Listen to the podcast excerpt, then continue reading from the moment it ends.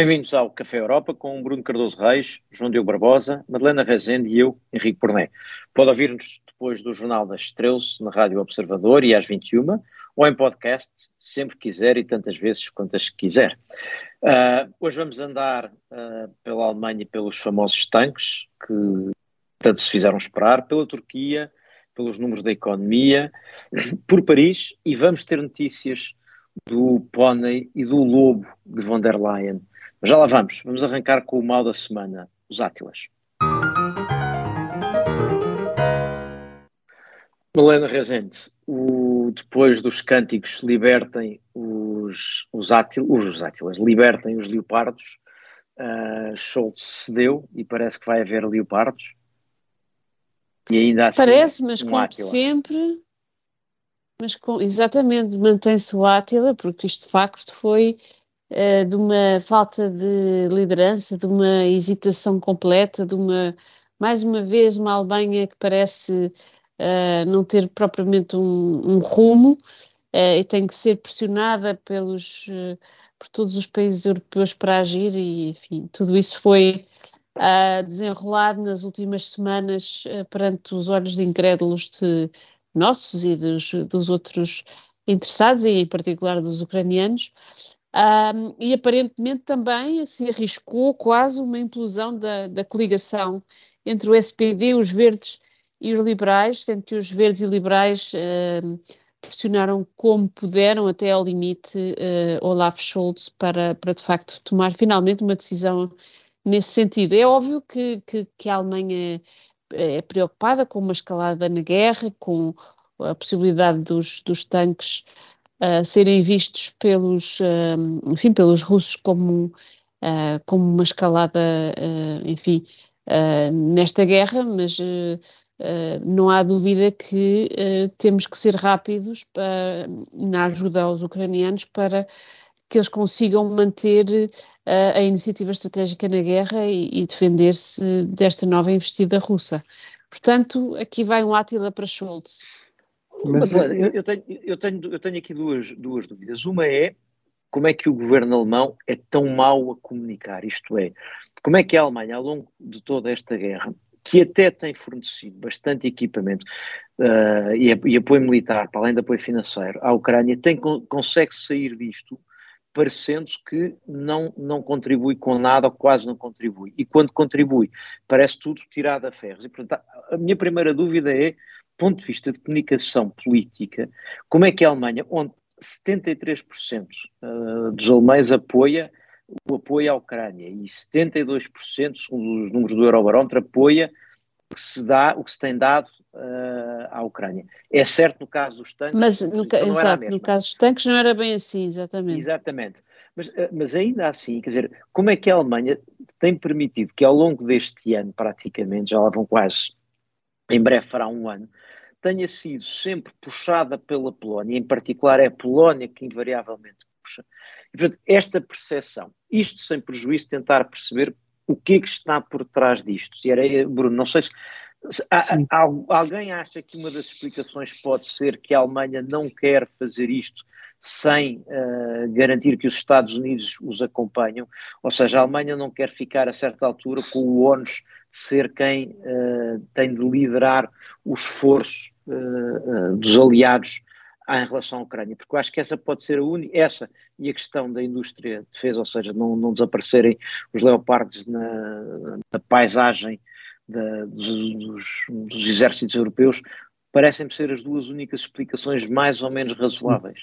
Eu, eu, francamente, essa última, eu, que agora tem surgido, enfim, admito que possa estar na equação, mas acho que não faz muito sentido, quer dizer, se os tanques forem utilizados e se revelarem eficazes, pelo contrário, ganham até à partida potencialmente cota de mercado, desde que a Alemanha consiga depois responder, ou seja, Exato. aumentar a produção. Uh, e mais, uh, para países como Portugal, por exemplo, uh, e, e, não só, muitos outros países que têm orçamentos medianos de defesa, os Abrams não são propriamente uma, uma alternativa muito atrativa. Não é porque Portugal ou, ou, a Dinamarca ou a Grécia não saiba que os Abrams são ótimos tanques, é que são realmente extraordinariamente dispendiosos de adquirir, extraordinariamente dispendiosos de manter, extraordinariamente dispendiosos de abastecer de combustível. e, portanto, acho que continua a haver aqui um, uma faixa de mercado para um tanque que, sendo, que é good enough, não é? Portanto, que é bom, que é tecnologicamente avançado, que está a ser, aliás, modernizado, mas que não tem os enormes custos que tem, que tem o tanque americano.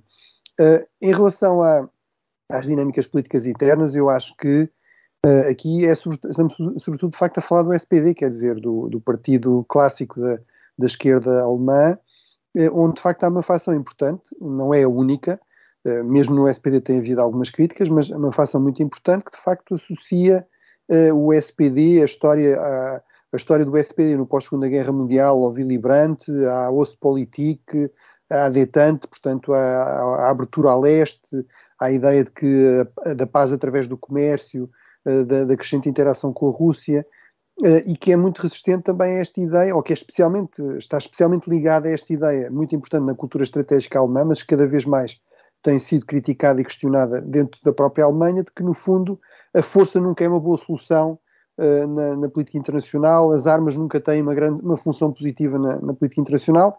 Uh, Diga-se, aliás, isso sempre correspondeu a uma enorme contradição que era uh, que, que, está, que, que, está manifesta neste caso, que é a Alemanha exatamente. Sempre, sempre foi uma grande produtora de armamento. De armamento, uh, exatamente. para quê? Para quê? Se, se, as armas são uma coisa péssima em si mesmo, então não deviam produzir, não é? Se fossem coerentes a esse nível. O que parece de facto aqui existir, uh, sobretudo e também, ou isto traduz nesta ideia de facto, mais vale aparecer tarde e a más horas do que aparecer sozinho e demasiado cedo. Portanto, mais vale ter-se este argumento de que já toda a gente está a dar, estamos aqui a sofrer uma pressão enorme uh, de outros parceiros europeus e em particular e também dos Estados Unidos, do que uh, correr o risco de, de, estar a tomar a iniciativa ou a liderança. Portanto, eu acho que aquilo que tu estavas a dizer, que é verdade, a Alemanha, em termos do conjunto da ajuda, portanto, económica, financeira, militar, é o segundo uh, maior contribuinte para o esforço de guerra da Ucrânia, a seguir aos Estados Unidos. Em termos militares, é o terceiro, logo a seguir uh, aos Estados Unidos e à Grã-Bretanha, que tem liderado aqui também em muitos aspectos e que, neste caso, uh, fez um bocadinho catching up com a França, mas de facto veio logo a seguir uh, e com tanques até um pouco mais avançados. Portanto, um, e, e, portanto, eu acho que essa, essa tem sido aqui a linha de orientação da, da, da Alemanha. Agora, eu concordo com, a, com o Bátila da, da Madalena neste sentido. Eu acho que a tal conversa de Zeitenwende, portanto, uma mudança de paradigma, uh, de facto deveria obrigar a repensar estas coisas. Quer dizer, uh, é, e é de facto, quando o, Lloyd Austin, no final da semana passada, na reunião do grupo contacto em, em Ramstein, portanto, no fundo, a estrutura que coordena a ajuda militar à, à Ucrânia, veio dizer na conferência de imprensa, a Ucrânia, a Alemanha é um, é um aliado de confiança, é um aliado fiável. Eu acho que isso está cada vez mais em questão. Nós muitas vezes aqui discutimos, e eu tendo a concordar, nem sempre sou tão crítico da França como alguns de vocês, mas que a França é vista com alguma desconfiança nos países de leste, porque nem sempre é um parceiro muito fiável e tal. Agora, em certo sentido, a Alemanha está a ser pior, porque a França, pelo menos, nós sabemos que é, independentemente de ser impopular na Polónia, nos Estados Unidos, onde for, se, eles, se é para dizer não, se é para dizer não, eles dizem não. Se é para dizer sim, dizem sim. São claros. Não querem muito saber, eh, é um pouco irritante, às vezes, se calhar um bocadinho arrogante, não querem muito saber o que é que o resto do mundo pensa a França eh, é clara no, nas suas opções. A Alemanha, em certo sentido, é ainda pior, que é arrasta as coisas. Arrasta, chega eh, tarde. Chega tarde e alimenta-se esta ideia que é, nós nunca sabemos muito bem se vai dizer que sim ou que não, quer dizer, nunca é, é muito seguro como, como parceiro, muito menos como líder, e portanto eu acho que isso é realmente, tem aqui um custo reputacional sério para a Alemanha, agora, ainda bem que a decisão foi tomada, eh, ainda bem, ainda vai a tempo, acho eu, pode ser um contributo importante, nenhum sistema de armamento por si só vai decidir uma guerra, Agora, este sistema de armamento é muito importante, é uma componente muito importante e eu diria indispensável para as próximas fases da guerra e, portanto, é muito importante que a decisão não se tenha arrastado sine dia. Uh, isso seria ainda muito pior, mas uh, ainda assim já tem um custo reputacional. Eu acho que essencialmente Scholz perdeu um bocadinho o debate público nesta questão, mas parece-me exagerado dizer que ele tenha perdido o debate político. Eu acho que ele até pode dizer que o ganhou.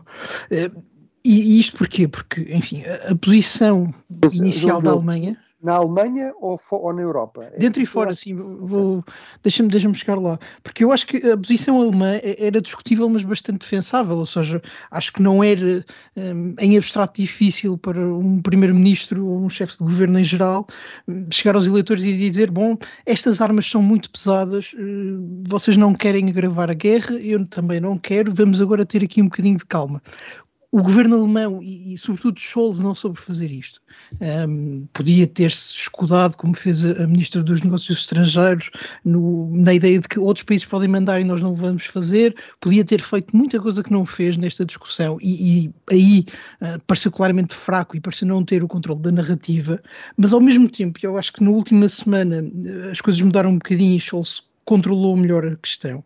Eh, porque o que nós vimos foi, não a Alemanha, mas especificamente Scholz, a dominar o debate, a garantir que toda a gente ia falar com ele, foi depois de Ramstein, o secretário da Defesa americano, foi o presidente Macron no fim de semana, foram os polacos de forma muito insistente. Toda a gente percebeu que era com Scholz que devia falar. E até dentro da coligação, o que parecia ser uma pré-crise, hum, uma questão existencial, acabou por ser uma questão de vamos tentar convencer de Scholz, que por aí conseguiu mostrar alguma autoridade, ou pelo menos dizer no final de contas sou eu que decido, e isso a longo prazo pode ser bom para ele.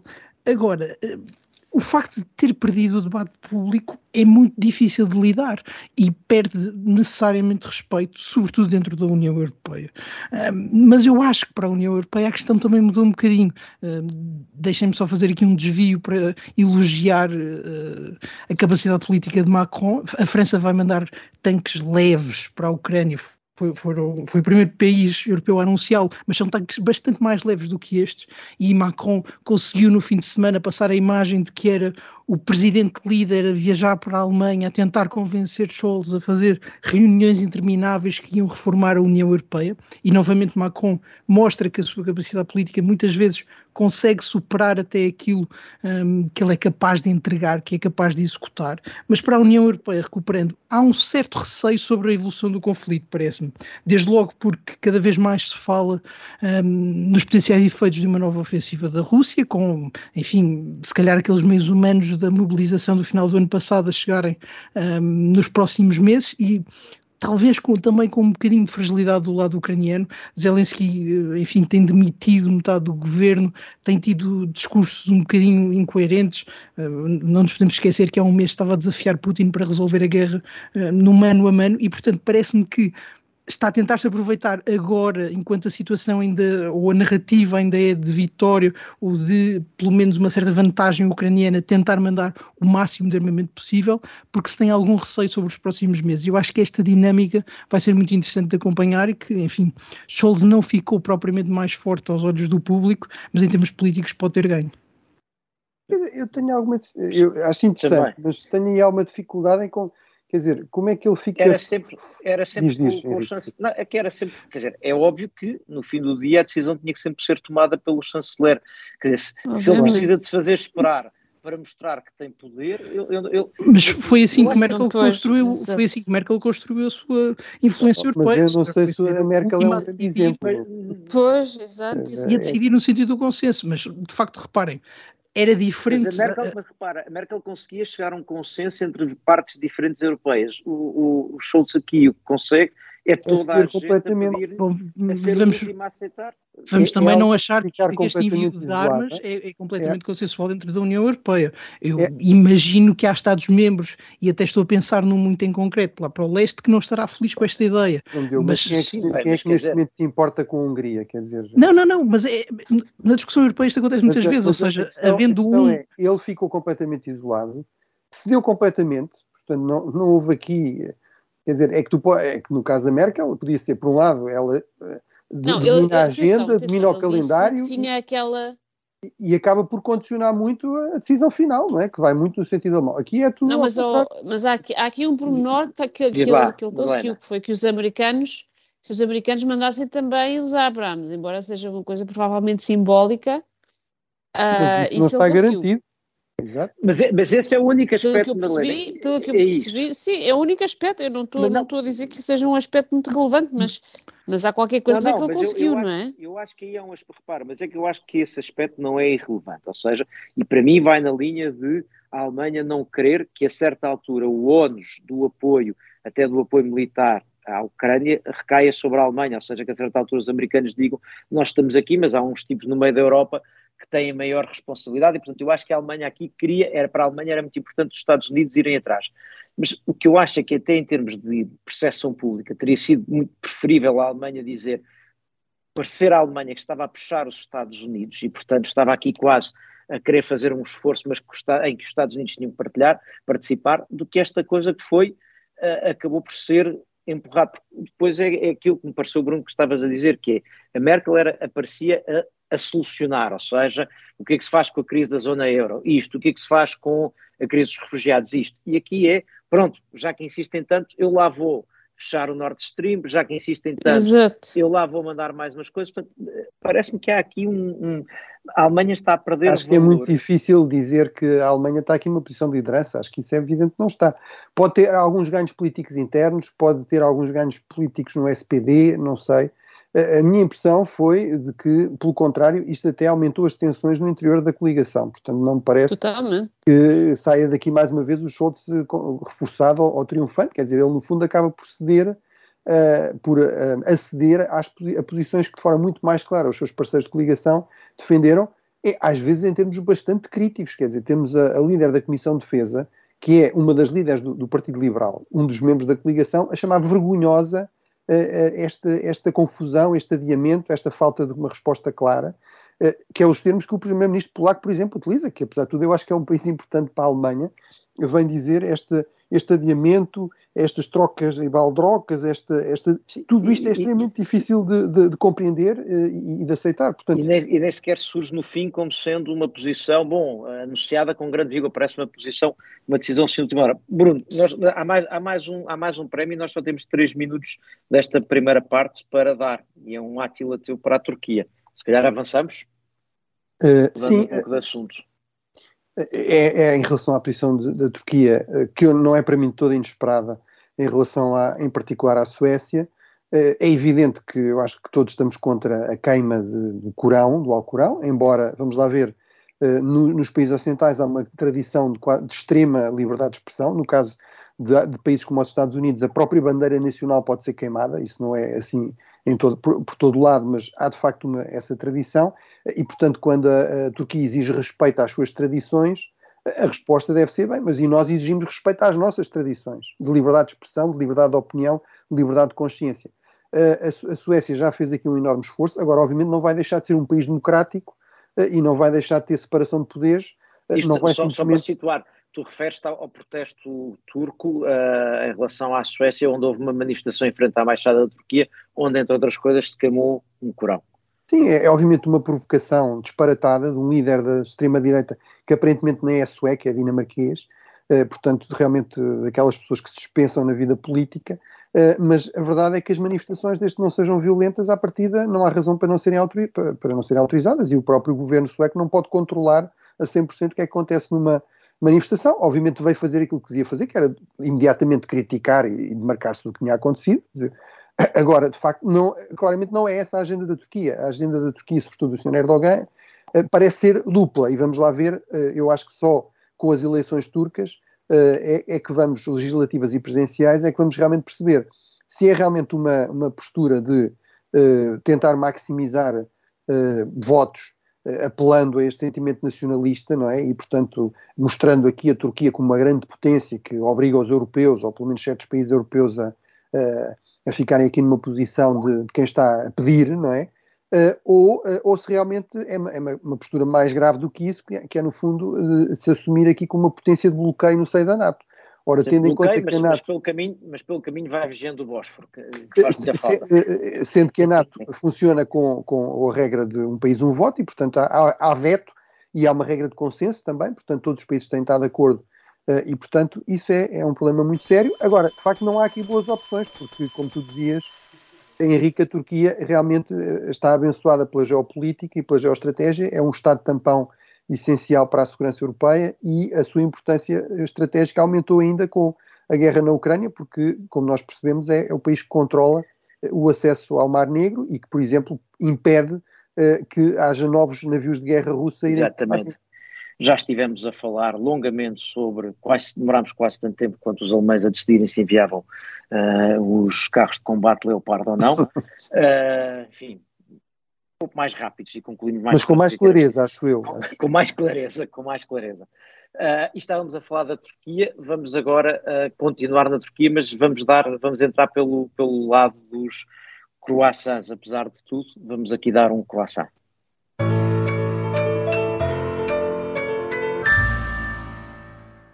Helena, continuando a falar sobre a Turquia, portanto não, não saímos do tema, mas tu, Bruno, falava precisamente que vão haver eleições e tu tens um croissant para a oposição turca. Sim, no sentido em que vai, eh, vai haver eleições uh, uh, no, em, no outono. Uh, de facto, a oposição turca está a fazer um trabalho notável no sentido em que está a fazer alguma oposição efetiva e a conseguir aliar-se para fazer frente a Erdogan. Aparentemente, Uh, segundo, enfim, os meus colegas lá uh, da ciência política uh, em Istambul, há hipóteses reais de que a oposição ganhe as eleições.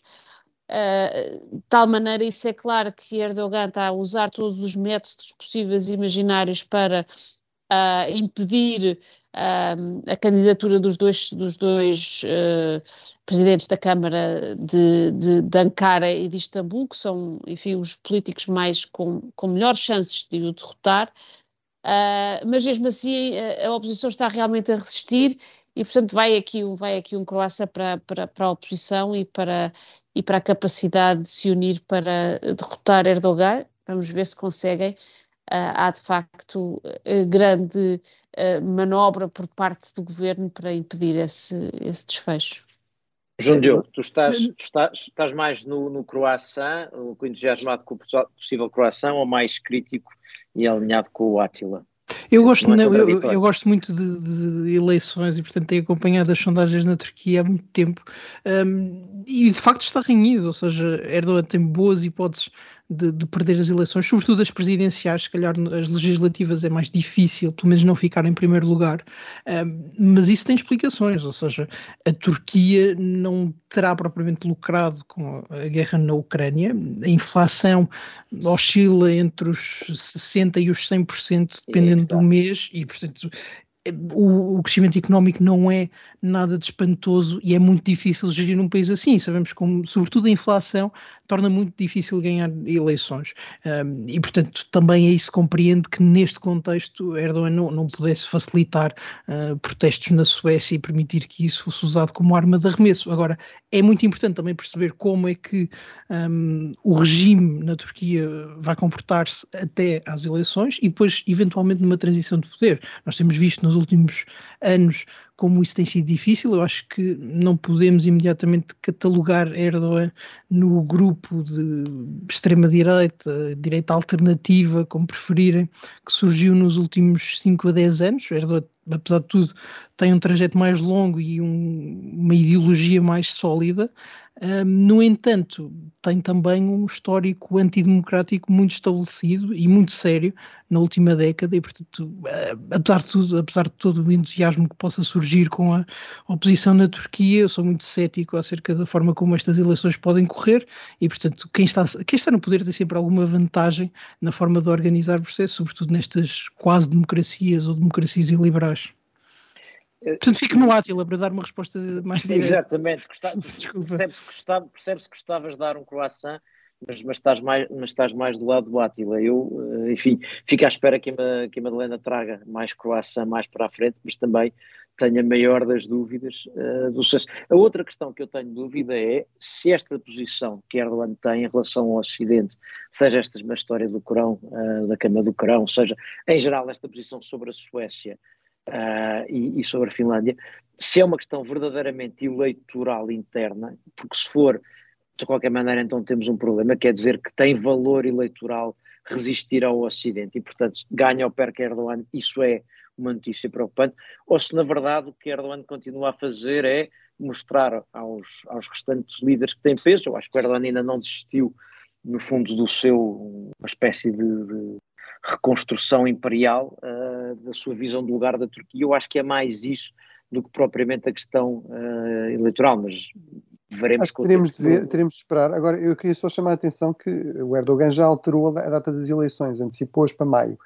Uh, e isso, obviamente, é significativo, quer dizer que provavelmente ele não está assim muito otimista em relação à evolução da economia, que apesar de tudo, eu, eu aí não, não, não, estou de acordo, ou seja, acho que beneficiou com, com a guerra da Ucrânia neste sentido, que é, aumentou imenso o comércio com a Rússia. É o único país, mesmo se virmos os números da China ou da Índia, em, é, o, as relações eh, com a Rússia voltaram a intensificar-se, mas estão basicamente agora a atingir o nível que tinham antes da guerra. Eh, só, o único país em que o comércio realmente eh, mais do que duplica com a Rússia é, é a Turquia. O turismo, basicamente, é o único sítio onde os russos podem ir nas suas proximidades, enfim, com, com, que já tinham alguma tradição de fazer turismo. Portanto, e, e, mesmo a questão, por exemplo, dos cereais, há toda uma série de acordos que trazem benefícios, pelo menos económicos indiretos à, à Turquia. Agora, de facto, isso não foi suficiente para uh, anular os efeitos inflacionários, ou seja, a inflação está em 40%, uh, e apesar de tudo o crescimento não foi nada extraordinário. E, e, agora, eu, eu, acho que. Resumindo, tu achas que Erdogan vai comer o croissant? Eu, eu acho que o, o, acho que o Erdogan acredita que fazer este tipo de oposição, por exemplo, à Suécia, lhe renda alguns votos, que na margem poderá fazer a diferença. As sondagens continuam a dá-lo à frente, ainda que de facto muito próximo, sobretudo nas presidenciais. Uh, agora, eu acho que é muito sério a questão de saber uh, o que é que ele vai fazer, quer dizer, o que é que ele vai fazer, lá está, durante a campanha, durante as eleições, depois das eleições. Acho que isso vai, pode criar potencialmente problemas muito sérios para o Ocidente, como responder, uh, ir pelo puro pragmatismo geopolítico ou, ou tomar aqui uma posição de princípio um, de facto, é um problema que seria de todo evitar, mas que pode se tornar inevitável. Uh, em relação à, à questão da, da, NATO, eu francamente acredito que seja sobretudo isso uh, e, que, e, que, há aqui uma questão complementar que tem, aliás, continuado a avançar, de que interessa muito à Turquia. A Turquia ganhou aqui mais margem de manobra, mas continua a estar, a de facto, não ser uma grande potência. Não, não se compara com, com a China ou sequer com a Rússia, mesmo em termos militares, e, portanto, por exemplo, quer F-16 americanos. E, portanto, essa é uma das questões que está em cima da mesa, que tem continuado a avançar. Eu acho que a combinação dos F-16 e de, do desfecho das eleições permitiria ao Erdogan, vencedor, imaginemos, de facto dar esse passo e deixar de apresentar este veto, que apesar de tudo cria aqui algum desgaste também na relação com relação. os parceiros e com o Ocidente, que também lhe interessa. João Diogo. Nota, nota rápida, só para dizer, que a guerra, relativamente às sondagens, teve um efeito muito curioso, que foi tornar a questão bipartidária, ou seja, Erdogan conseguiu aumentar e descolar um bocadinho a sua vantagem, no entanto, também se tornou claro que era uma luta entre ele e o maior partido da oposição, o MHP, e isso vai ser muito interessante perceber como é que até acontece noutros países, se a guerra vai servir para quem já está no poder consolidar, porque, enfim, faz todo o sentido haver alguma estabilidade e até ter um líder forte e estabelecido, ou se porventura pode haver uma espécie de coligação coligação no, no melhor dos uh, candidatos da oposição, isso é essa a chave para vencer eleições na Turquia. Tem sido um movimento muito interessante de acompanhar, mas vamos ver como é que corre nos próximos meses.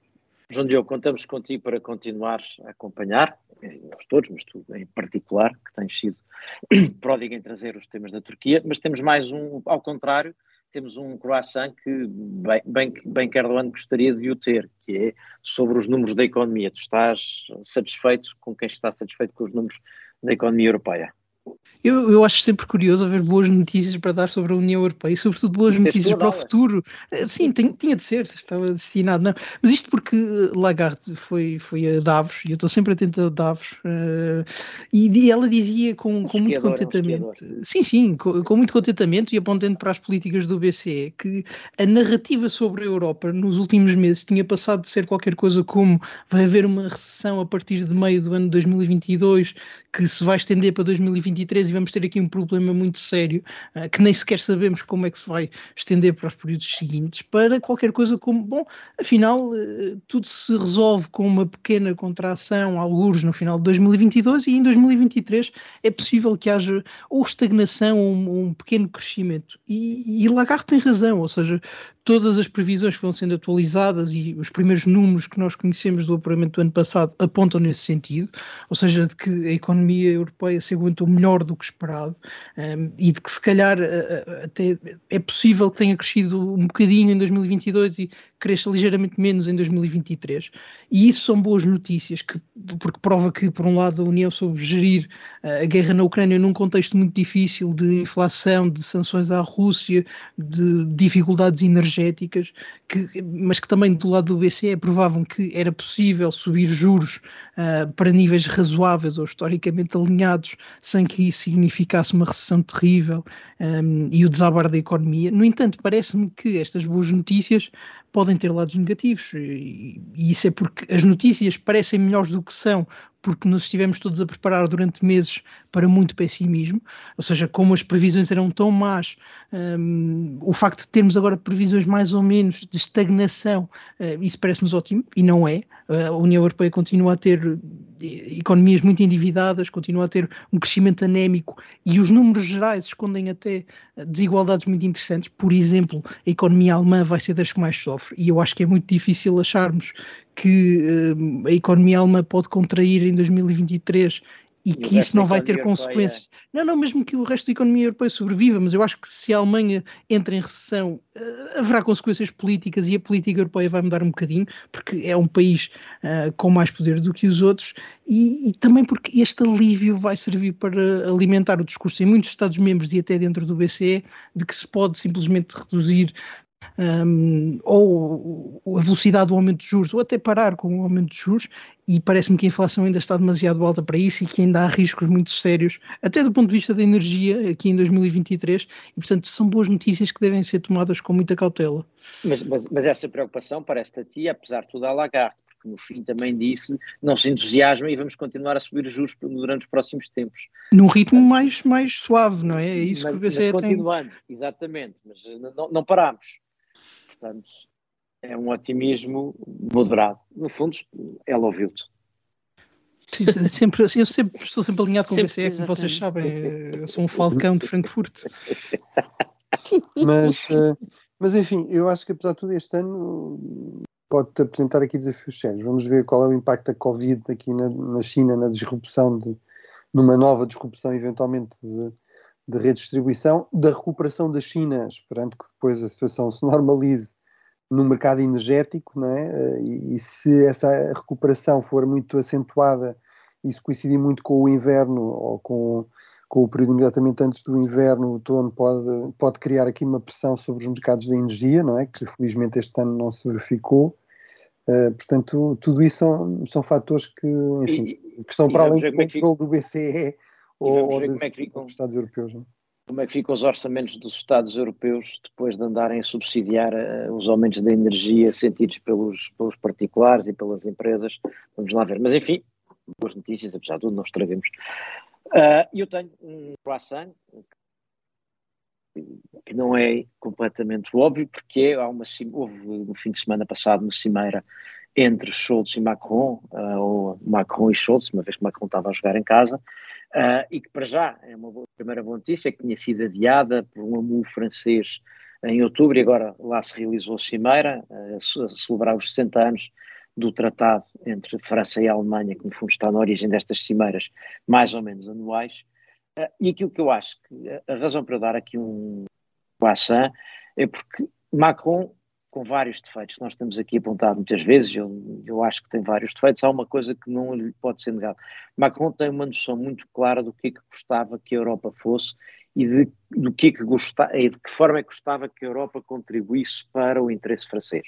Eu acho que isso é aquilo para que lhe pagam e, portanto, eu acho que ele faz isso muito bem.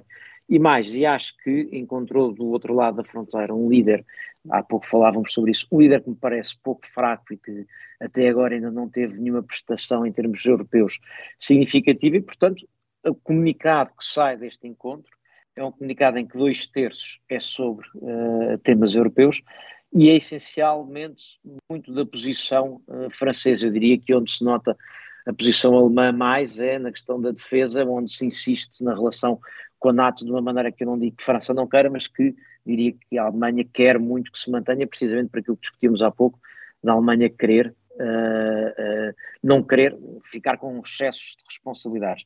Mas, para mim, o que ressalta daquele comunicado é França tem uma ideia do que quer, parabéns, faz muito bem. Agora, o meu problema é que há demasiados líderes europeus e demasiadas vezes na Europa se confunde o que é o interesse franco-alemão com o interesse europeu e, portanto, ali está a descrição do interesse franco-alemão, falta a, a, descrição dos outros interesses, que em muitas coisas não será coincidente. E eu noto pelo menos ali dois ou três temas. Na questão da segurança e defesa, aquilo que falávamos há pouco, o resto da Europa não está certamente cheio de vontade de depositar na França e na Alemanha a confiança em relação à sua segurança e defesa. Se isso já não era assim antes, agora ainda menos. Uh, no tema da, da, da, Ucrânia especificamente, embora tenham reforçado o apoio, a verdade é que têm sido, não têm liderado. Uh, no tema uh, do, da reindustrialização, falávamos disso a semana passada, a Alemanha e a França têm um interesse que passa por uma subsidiação e por um apoio às economias e à ideia de campeões europeus, que não é necessariamente alinhada com o resto dos outros países, e lá vem a sugestão de uh, discretamente passar dos votos por unanimidade para os votos por maioria. Portanto, eu acho que há várias coisas das quais não gostar, mas acho muito bem que Macron tenha proposto e convencido Scholz. João Diogo. Henrique, eu acho que perdeste aqui a hipótese de trazer o, o termo cláusulas passerelle uh, para cima ah, da é discussão. É acho que perdeste agora uma grande hipótese. Em geral, eu estou alinhado contigo. É, é o momento da moda. É, o grande risco, sim, sim. É, é o momento da moda no Café Europa. Não, é verdade. Somos contra cláusulas passerelle. Uh, se quiserem mudar as regras, mudem os tratados. Uh, pelo menos é a minha opinião, não sei o que vocês acham. Absolutamente de acordo. Passarel não é ali. Uh, mas, mas, mas, em Paris tem grande Bru tradição. Bruno hesitou, não sei se vocês perceberam. em Paris tem grande tradição. Sim, sim, não, eu acho que é deixar claro que não somos contra as passarelas em geral, não é? Portanto, ah. a moda podem-se podem -se manter. Moda, na moda podem-se manter. Bom, uh, e mudando de assuntos, uh, vem aí o Dijsselbloem com notícias do Lobo. One cannot spend all the money in alcohol and women and then ask for help.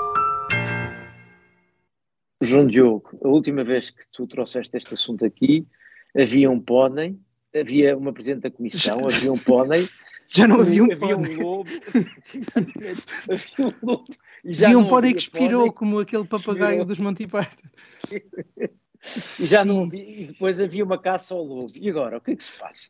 Bom, eu acho que nós devíamos ter um daqueles anúncios Café Europa errou, ou pelo menos eu estava convencido que o Lobo uh, que tinha assassinado friamente e cruelmente o pônei de von der Leyen tinha sido abatido, mas o, o jornal político que eu tantas vezes critico veio chamar-me a atenção e de forma muito divertida criou um countdown que e, e, o countdown termina para a semana, portanto eu aconselho os nossos ouvintes a, visitar rapidamente uh, a hiperligação ursulavsthewolf.com onde há um countdown para a caducidade do, do, do, enfim. Do urso ou do, do desculpa, do, do, do lobo? A caducidade do lobo, a caducidade do lobo, ah, da ordem okay. de morte para o lobo. E, e, e João Diogo, deixa-me só uh, associar-me e, e, dar esta nota do rigor informativo, apesar de tudo, que é, isto é uma contagem ao dia, à hora, ao minuto e ao segundo. Portanto, ao segundo. O que é que acontece no fim desse prazo? Expliquem lá, que, para quem não viu caduca, caduca uh, lá a ideia de matar o lobo. O lobo, aliás. O mandato, caduca, caduca o mandato, é como aquela coisa no Velho Oeste, não é? Procura-se lobo morto ao vivo, não é? Portanto, se o lobo sair da um toca prazo. quando acabar o prazo, não podem matar o lobo? Sim, sim, eu suspeito que ele está guardado na, na, na enfim, na cave do, do Sr. Manfred Weber, como argumento para as próximas europeias. Deixem-me só dizer que este detalhe também não estava aqui há umas semanas o lobo foi batizado de forma muito germânica com o nome GW950M, que é bastante assustador. E se me dissessem que uma GW950M matou um pônei e vai ser enviado às dezenas para a Ucrânia, eu acreditava plenamente. Portanto, se calhar este lobo é o futuro para os eu problemas do Sr. Show. É, é, vermelho. O, é os leopardos e os lobos. O lobo mau, acho que o lobo mau funciona melhor. É um eufemismo. E este modelo é muito melhor do que o GW940M. Não sei se vocês. Claramente, é, é, é de um alcance que não tem nada a ver com. Eu, eu, só tenho uma dúvida sobre se o Lobo estará com, com Manfred Weber ou se estará com, com Charles Michel e se o Michel admite soltar o Lobo em direção ao Berlemont a seguir ao limite da hora. Tenho, eu, eu, se, se, isto acaba ainda nos próximos dias, eu irei para a Rue de la Loi ver se o Lobo aparece. A carreira... Irei em direto. Deixa-me só dizer, a carreira de Charles Michel está a correr tão mal que eu já nem me lembro dele para as piadas. É, é triste, foi uma piada muito melhor. É substituído. Um, pronto, um abraço para Charles Michel, de grande saudade. Também lhe pôr um countdown. Também, também está desaparecido, sim, sim, também está desaparecido. Ele é que o lobo. Bom, e com este momento sério da política europeia, chega ao fim o Café Europa desta semana. Voltamos para a semana. E talvez o lobo volte também.